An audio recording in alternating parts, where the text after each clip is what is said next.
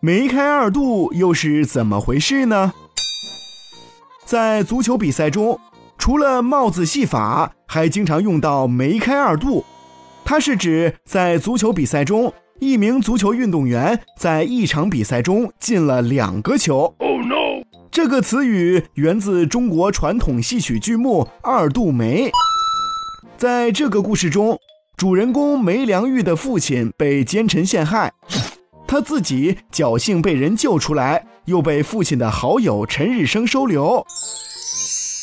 之后，梅良玉常到花园的梅树边祭拜其父，但是有一天，他却发现盛开的梅花被风雨吹打的凋谢了。Oh no！梅良玉有些伤感，祈求让梅花重开。他的诚心感天动地，结果梅花真的是再度盛开了。家人都觉得这梅开二度是个吉兆。后来梅良玉学成进京，中了状元，还与陈日升的女儿喜结秦晋之好。